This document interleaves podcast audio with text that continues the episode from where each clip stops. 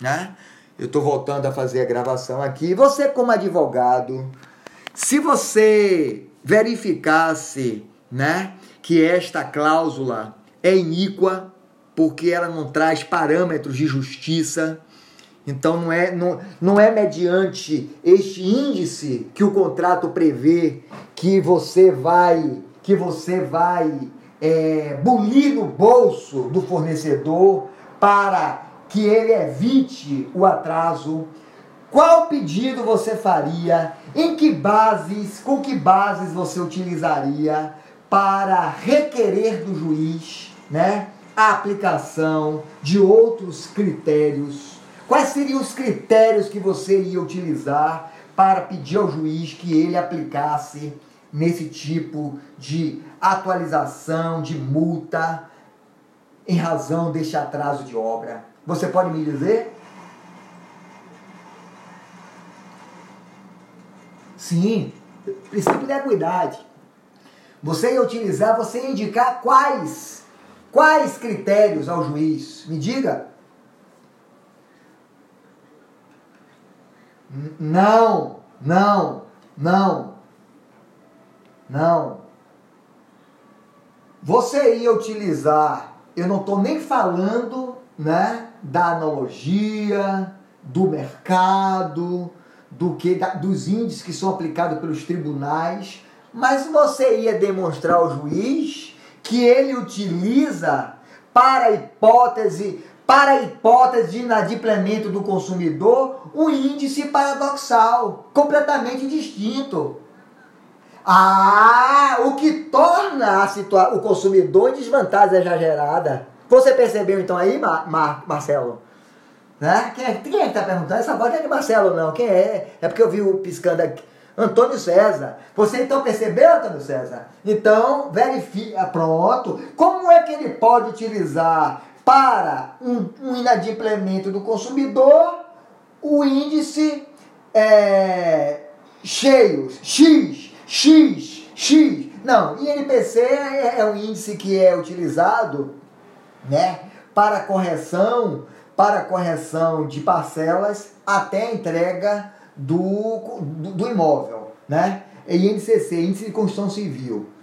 E ele, e, e, ele não é um índice ruim, não, viu? É um índice bom, né? Eu não sei agora com essa pandemia como é que vão ficar é, é, os insumos desse material de construção, certo? Mas ele não tem sido, não tem sido ruim, não, certo? Mas ele não pode aplicar um critério para você e oferecer outro para ele. Isso aí não é, isso aí não tem, não, não fere a equidade. Fere. Não, não tem justiça com um negócio desse. Certo? Bora lá. Existem diversas formas também de equidade, minha gente, né? Existem espécies de equidade, né? A equidade, a, a, a, a equidade tem essas funções, né? De, de, de, de, de, de, de valorar, integrar, corrigir, né? Então, nós temos a equidade integrativa, que quando eu falei que o juiz pode suprimir uma cláusula, né? Quando ele reconhece a, a nulidade absoluta de uma cláusula, então o juiz pode simplesmente né, suprimir uma cláusula ou ele pode criar, né? ele pode criar quando está diante de uma lacuna, então ele diz o direito, né? e ele pode é, ele pode fazer então, de outra forma, corrigindo, né?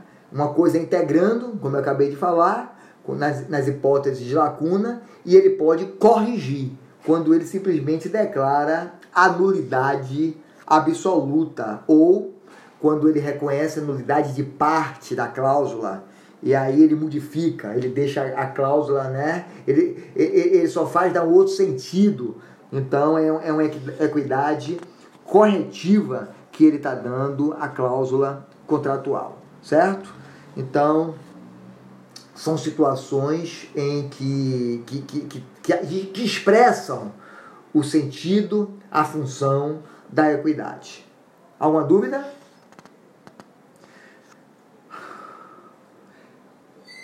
Princípio da segurança, minha gente. Princípio da segurança é princípio muito importante, muito recorrente nas relações de natureza consumerista, né? E que na maioria das vezes não são observadas pelos fornecedores, certo? Eu posso falar isso a vocês pela experiência que eu tenho dentro da minha própria casa. Então, eu nessa pandemia, minha mãe sempre ela cuida da vida dela, né? Eu ajudo ela, mas é, eu ajudo ela. É, eu, eu tive que alugar meu imóvel para ficar com ela. Minha mãe ficou viúva, perdeu, eu perdi um irmão. Minha mãe sofreu bastante, né? Ficando sozinha, entrou em depressão. E nessa pandemia eu estou dando ainda um suporte muito maior, né? Eu pego as, ela não sai desde março, pra, nem no play ela desce. E aí eu saio para pagar as faturas dela, com os cartões dela, né? Eu pago, eu faço as transferências dela, das, das aulas que ela toma. Enfim, minha mãe tem uma vida ativa, ela tem carro, ela dirige, apesar de ser depender de bengala, né? Mas ela tem a vida dela aos 80 anos dela. Mas eu dei conta que, por exemplo, ela paga em dois cartões de crédito, né? ela paga um seguro. Eu acho que R$ reais, R$ reais, 8 em um, 10 ou 12 em outro. E eu disse, minha mãe, ligue aí para você cancelar este seguro, porque você está pagando para ter segurança em uma coisa que você não precisa pagar. Essa segurança contra fraude, contra você perder o cartão e utilizarem mal, quem tem que lhe fornecer é o próprio banco, é a instituição financeira. Você não tem que pagar por isso. E ao meu ver, minha gente, nessa situação aí eu acho que é, os bancos ainda cobram isso, né? ainda cobram isso, disfar... ah, você não sabia não? É? disfarçado como se fosse um contrato acessório, porque é acessório, né? De qualquer forma, ele tem natureza acessória. Você você você compra se quiser, mas, e não é, mas não é bem assim na prática, né? E aí, olha, olha o que eu estou dizendo, eu estou conversando com você, mas estou falando uma realidade.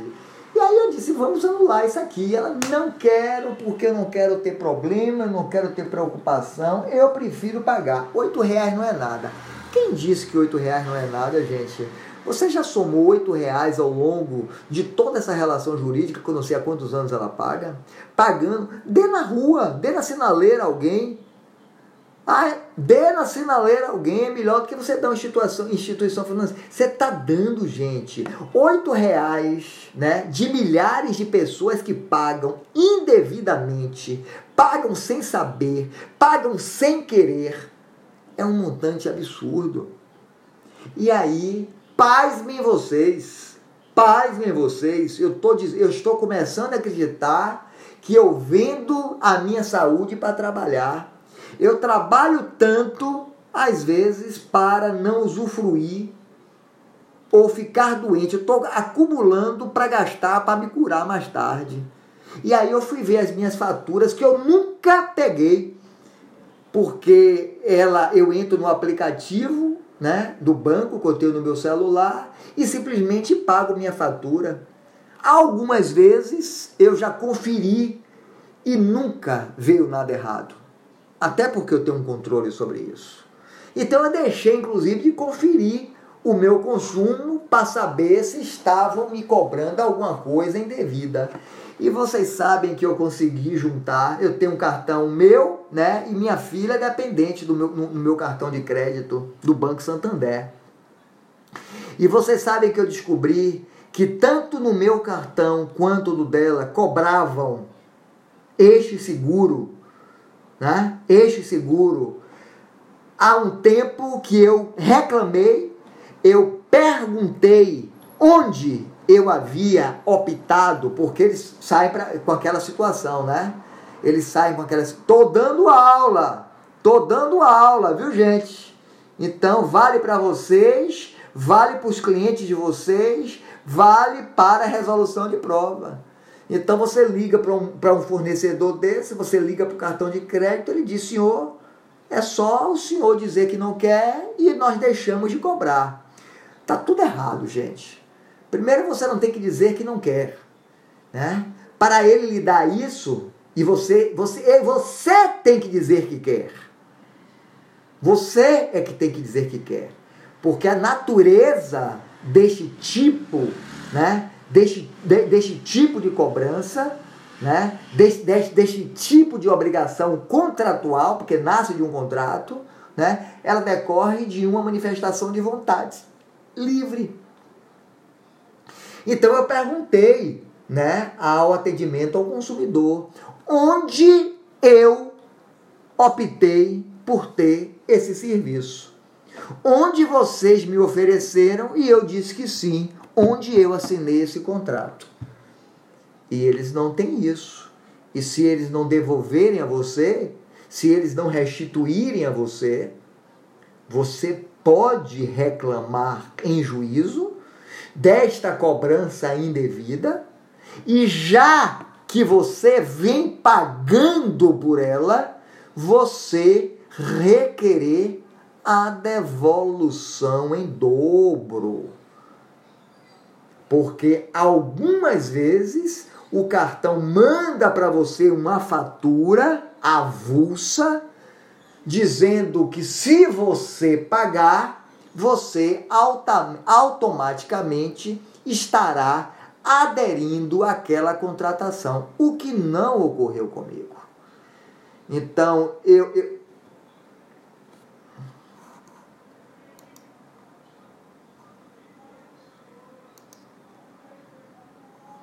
Estão me ouvindo, gente? Estão me ouvindo, gente? Oi. Oi.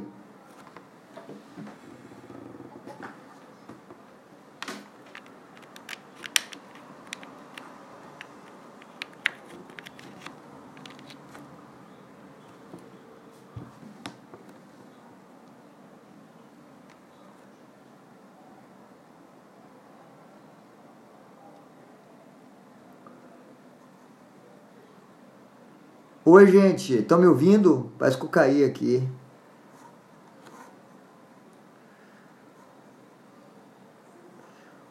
Oi, estão me ouvindo? Me ouvem?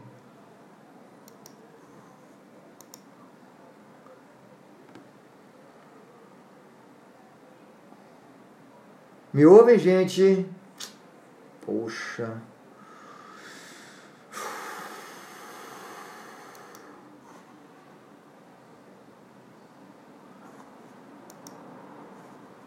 Me ouvem, gente? Me ouvem, gente? Me ouvem, gente?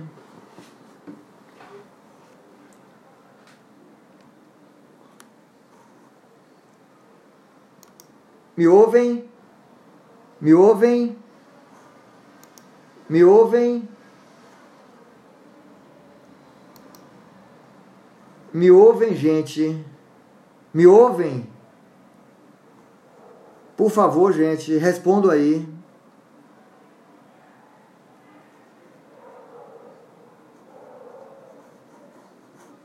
Oi, gente.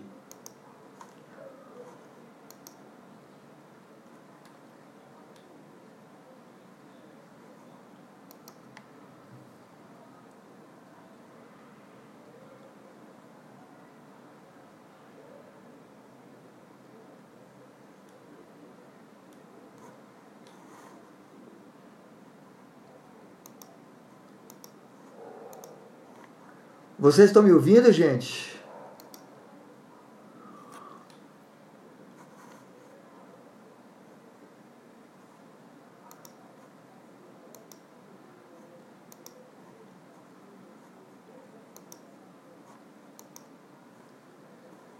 Oi.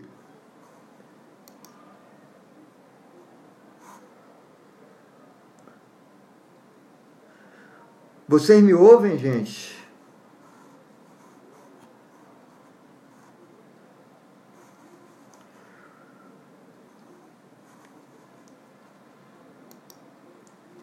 Oi.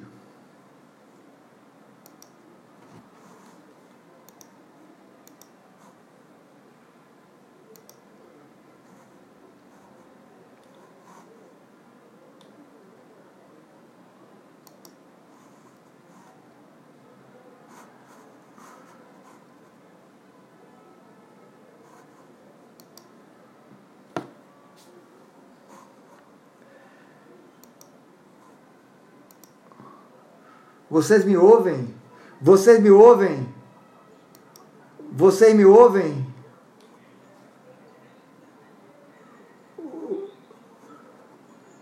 Vocês ouvem? Embora, embora, gente. Consegui aqui voltar. Embora, embora, consegui voltar. Mas eu tô com a mesma. Tá, tá muito baixo, gente? Bora, tá vendo aí a instabilidade? Bora lá, gente. O que é que vocês estavam falando aí? O que é que vocês estavam falando aí? Embora? Né? Estavam falando mal de mim? Eu não. Eu não vou duvidar, não. Bora lá. Então, gente, bora continuar. É o quê? Não é bem assim não. É, hoje está havendo um, um, regresso sim em determinadas decisões, né? O próprio operador do direito tem alguma culpa, viu gente? Às vezes pedem de forma é, desnecessária, inconsistentes e leva a uma banalização do próprio direito, né? Então a gente não pode tratar o direito dessa forma. Então tá, tá difícil, as coisas estão difíceis, certo? Vamos lá, gente. É, então eu estava falando, numa situação dessa, gente, porque eu estava falando dos contratos né, de, de, de, seguro que a gente faz em cartão de crédito, isso é um contrato acessório. Então, se eles não mandaram. É, é verdade que se eles mandarem uma fatura avulsa, você pagar você está concordando com aquele pagamento e, e, consequentemente, com aquela contratação acessória, certo? Mas se, se simplesmente eles acrescentaram aquela cobrança numa fatura que lhe é comum, que lhe é normal, que você já paga e disser, não, não fizeram, né? Qualquer deram a você qualquer possibilidade de você de você escolher, sobretudo porque hoje, gente, você debita na conta. Então você os bancos deixaram, os cartões de crédito deixaram de mandar para você. Eu estou falando aqui para um universo de pessoas e vocês sabem do que eu estou falando. Entendeu? Os cartões de crédito, eu quero saber quem aqui dessa sala que recebe fatura em casa pelo correio. Não recebe. Então, é, esse tipo de cobrança é uma cobrança indevida é uma cobrança indevida. Se você, se eles não devolverem a você administrativamente, né? Inclusive, voltando desde a, a primeira cobrança, né? Porque me devolveram agora 300 e poucos reais. Me devolveram 300 e poucos reais. Então, de 8 em 8 reais, né? De dois cartões de crédito, meu do dependente. Você veja que montante chegou. Eles não devolvem com correção monetária coincidência de nenhum juros, né? nenhuma atualização. Então é só o valor que me descontou. E aí eu estou satisfeito. Então, esta segurança, a segurança né, da fraude, a segurança da possibilidade de alguém romper é, a, a, a, o, o, sistema né, do, próprio, do, do, do próprio cartão de crédito, né, quem tem que garantir isso é o fornecedor.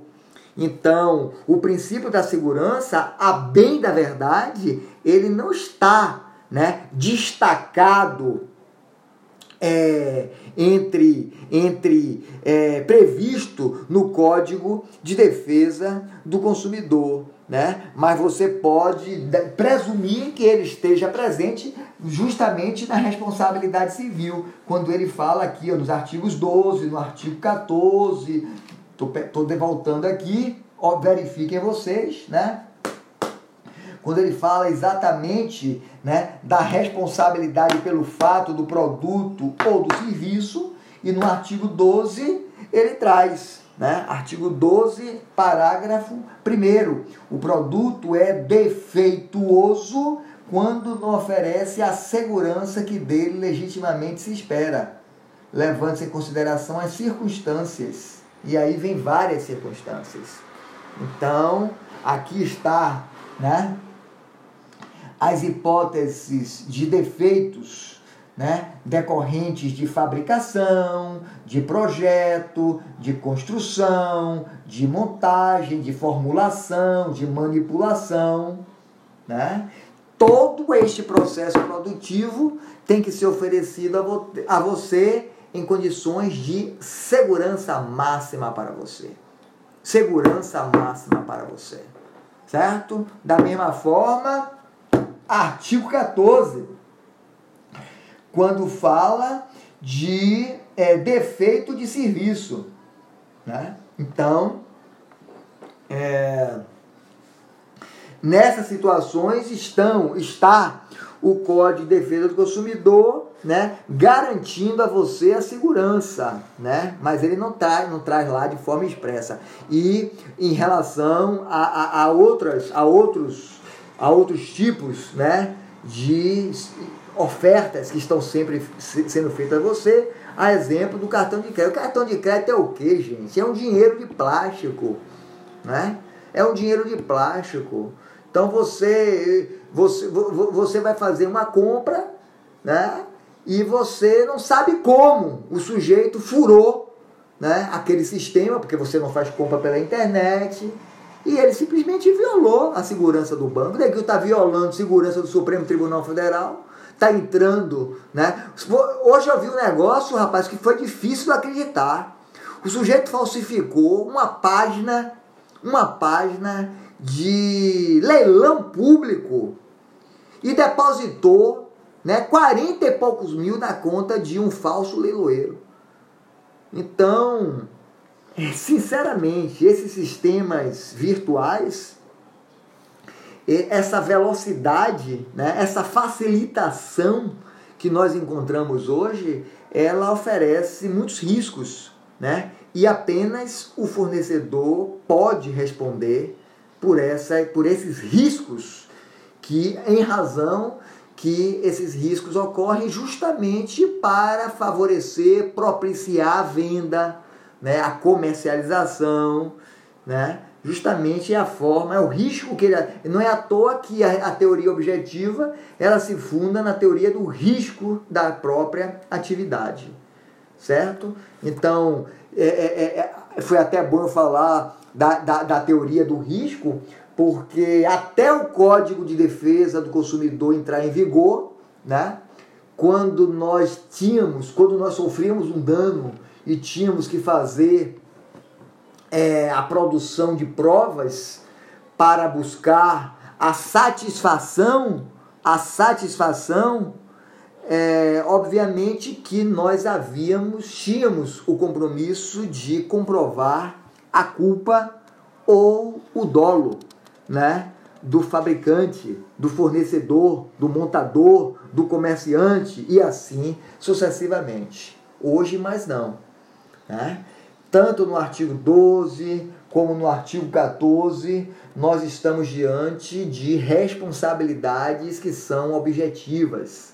Eu falei isso em uma das aulas que eu já dei aqui né? Nós estamos diante de responsabilidades que são objetivas. Então, o Código, o Código de Defesa do Consumidor estabeleceu a teoria do risco, o risco da atividade. Então, quem responde por esta segurança que somente o fornecedor pode dar, porque o principal, né, o principal beneficiário né, das relações de consumo, sem dúvida nenhuma, não é o consumidor é o próprio fornecedor. Nós vivemos num estado capitalista. Nós vivemos num estado capitalista. Então, toda espécie de toda espécie de é, de responsabilidade civil, né, decorrentes de acidentes de consumo, ela haverá de ser suportada unicamente pelo consumidor, pelo fornecedor, razão pela qual nós, consumidores, não temos obrigação de pagarmos, né, de assumirmos nenhuma obrigação que com vistas a garantir esta segurança, certo?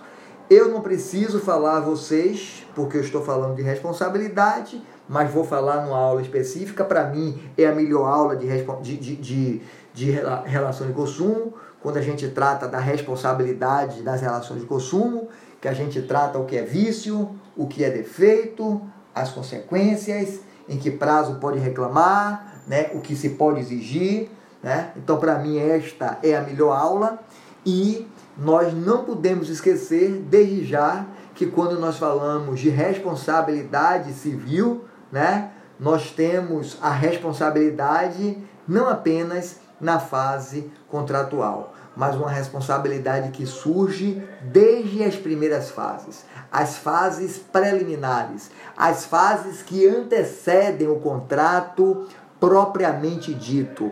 Então, a, a fase pré-contratual são, é, são todas aquelas fases em que ocorrem as tratativas, as, tenta, as tentativas né, de efetivação da, do travamento da relação jurídica. E você cria expectativas, você faz, faz propostas, né? E os ajustes começam a acontecer. Então, por essa razão, quando nós falamos de responsabilidade civil, seja em qualquer tipo de responsabilidade, nós não apenas nas responsabilidades decorrentes das relações de consumo, nós já precisamos compreender que este dever, né, este dever jurídico que nós possuímos, né, eles se iniciam desde os primeiros momentos em que as expectativas de direito começam a fluir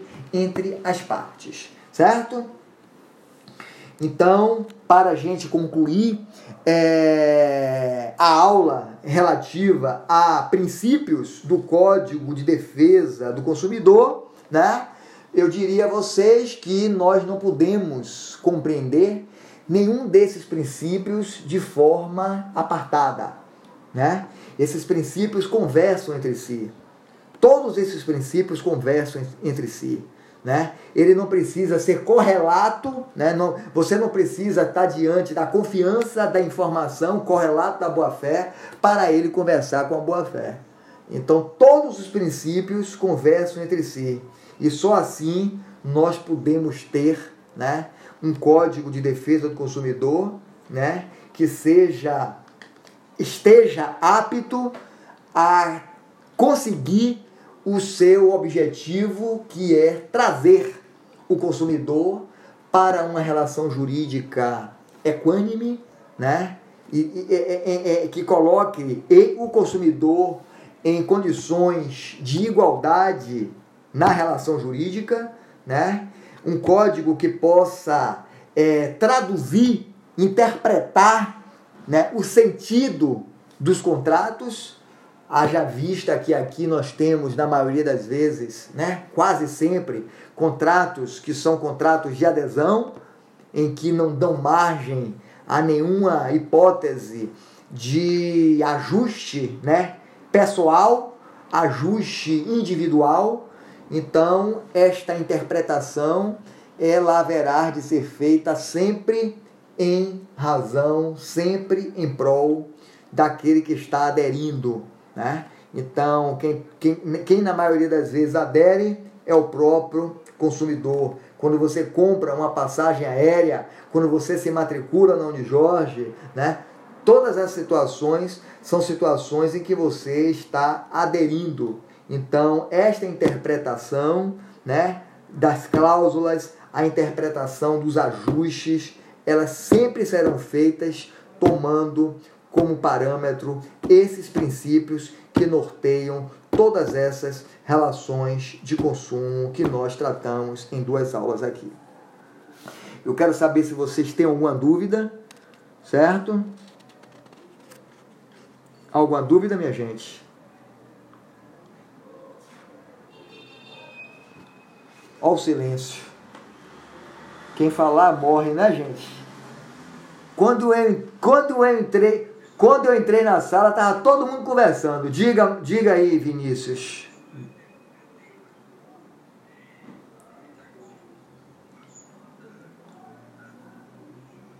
Ah, meu Deus do céu.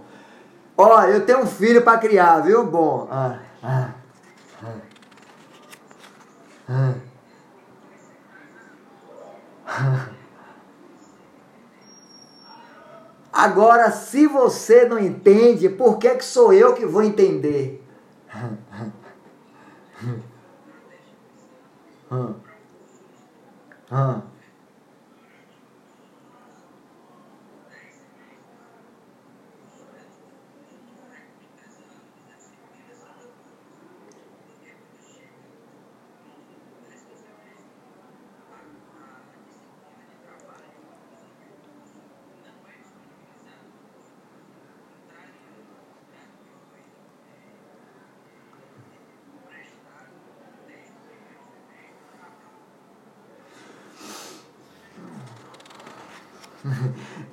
é, vamos deixando realmente a brincadeira de lado, né? Até porque ele não vai usar, ele não vai usar, não usar, é claro. É, não, a gente, a gente, é, eu vou, eu vou, eu vou, eu vou, não, eu vou falar. Calma, calma. Calma, eu não vou fugir de sua pergunta, nem vou sair pela tangente, né? Mas você, você é um aluno desse semestre, você tem condição de me dizer algumas coisas. Muito bem. Né? Primeira coisa que eu vou dizer a você é que eu não conheço o contrato que você assina. Né? Então, eu não sei se, por exemplo, o, o, o, o contrato que você assina, e eu concordo com você, né? eu concordo com você, existe inclusive faculdade que, ao criar um determinado turno, ele cria a diferença de mensalidade. Então, por exemplo, eu ensino numa faculdade, é, eu ensino numa faculdade em Feira de Santana que tem aula vespertina e noturna.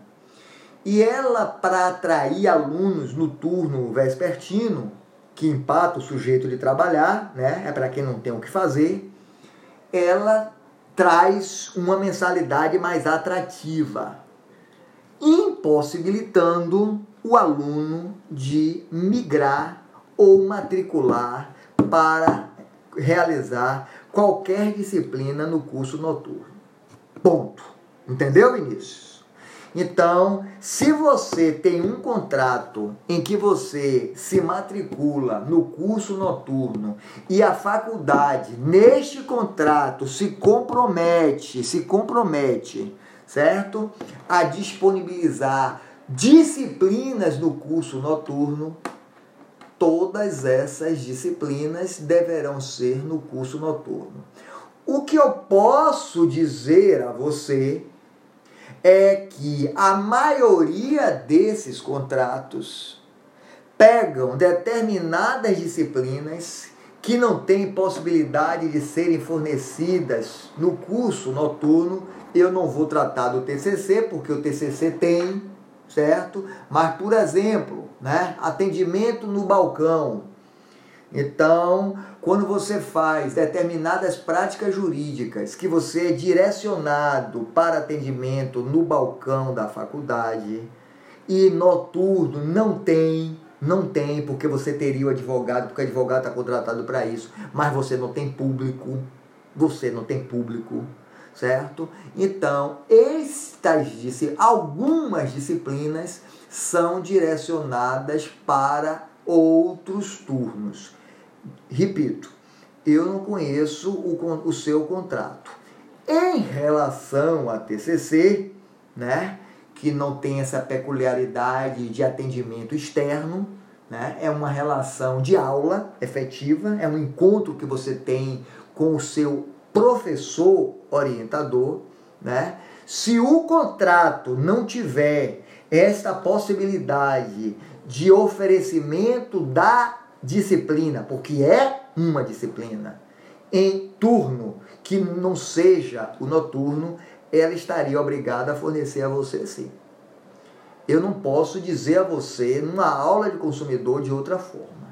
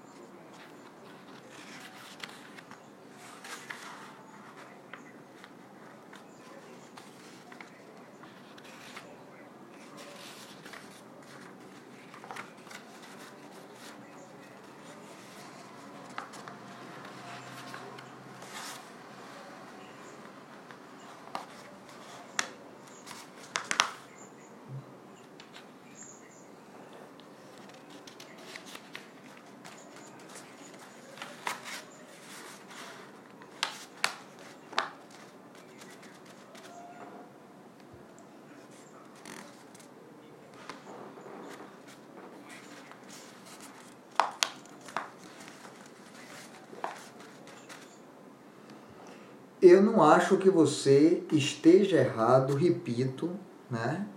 Eu não acho que você esteja errado.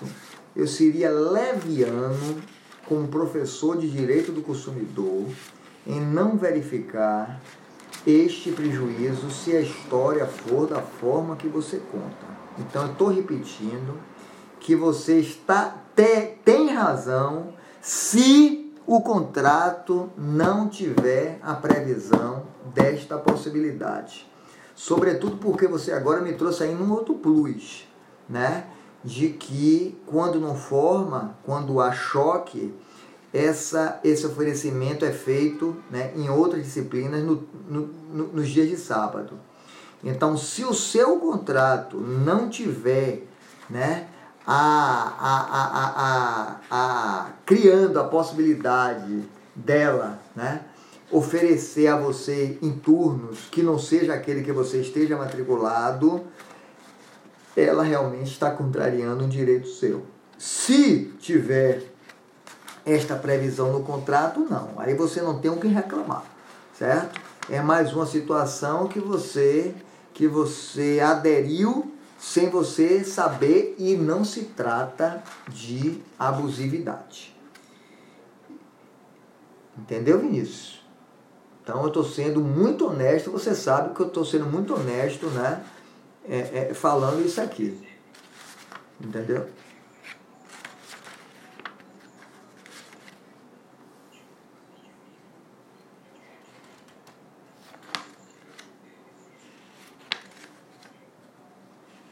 De uma moça que não queriam atender, não foi que a gente que a gente brigou que a gente que a gente brigou junto lá porque não estavam querendo atender ela, os, os faz de contas da vida. Pois é, Vinícius, é isso aí. Eu não me lembro do seu semblante mais não. Não me lembro não, mas me lembro exatamente da situação que você está se referindo que me, que me, que me, me deixou extremamente triste também. Alguém, Marcelo parece que quer falar alguma coisa, o microfone dele está falando aí. E essa, e essa semana, viu gente? Essa semana vocês acompanharam aí a venda da Unifac, vocês viram? Há mais um grupo econômico. Então hoje, né, a Unijorge, a Unijorge é um dos ainda, né, guarda esta este respeito não, não entrou ainda nesse sistema de sucateamento que sucateamento, a palavra é essa, que a educação entrou no Brasil. Né? O, grandes faculdades, grandes faculdades, esse ano acabaram, iniciaram um processo de desmonte. Né? E agora, essa semana, a Unifax. Então, Unijorge ainda preserva né, essa qualidade, esse respeito, essa colocação no mercado ainda. Graças a Deus. Porque vocês não tem que se preocupar com isso, não. Quem tem que se preocupar com isso somos nós, professores.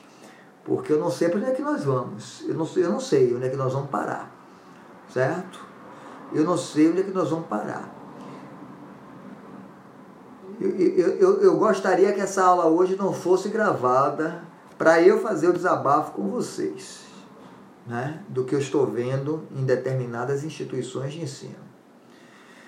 Mas é a vida que segue, né, minha gente? É a vida que segue e todos nós temos culpa disso. Nós alimentamos esse sistema. Né? Nós temos que ter, assumir essa, essa responsabilidade. Gente, alguém tem alguma dúvida? Eu, sinceramente, eu não vou começar a relação jurídica e, e elemento não, né? Eu não vou falar o que é elemento objetivo, o que é elemento subjetivo, certo? Eu não quero falar hoje das correntes que explicam né, o que é ser profissional, o que é não ser profissional, para a gente né, atingir a expressão destinatário final. Então, é, é, é são conceitos muito importantes né, que transpassam é, é, é você simplesmente interpretar o, o Código de Defesa do Consumidor, mas responder, né, responder as provas conforme a evolução da jurisprudência do STJ, certo? Então eu vou transferir, né? São nove horas, esses últimos, esses últimas aulas aqui, né, esses últimos conceitos para a próxima aula, para a próxima quarta-feira que nós vamos falar, inclusive, de um conceito muito importante, se vocês quiserem ler alguma coisa, o que é consumidor por equiparação, porque falar de o que é consumidor é fácil, mas o que é consumidor por, por o que é consumidor por equiparação? Né? Quem, são, quem são esses indivíduos? Quem são esses sujeitos que estão equiparados aos consumidores? Né? Então, é, Somos, nós vamos tratar disso na próxima, na próxima aula. É, vamos falar da, da, da, da, dos entes despersonalizados, né?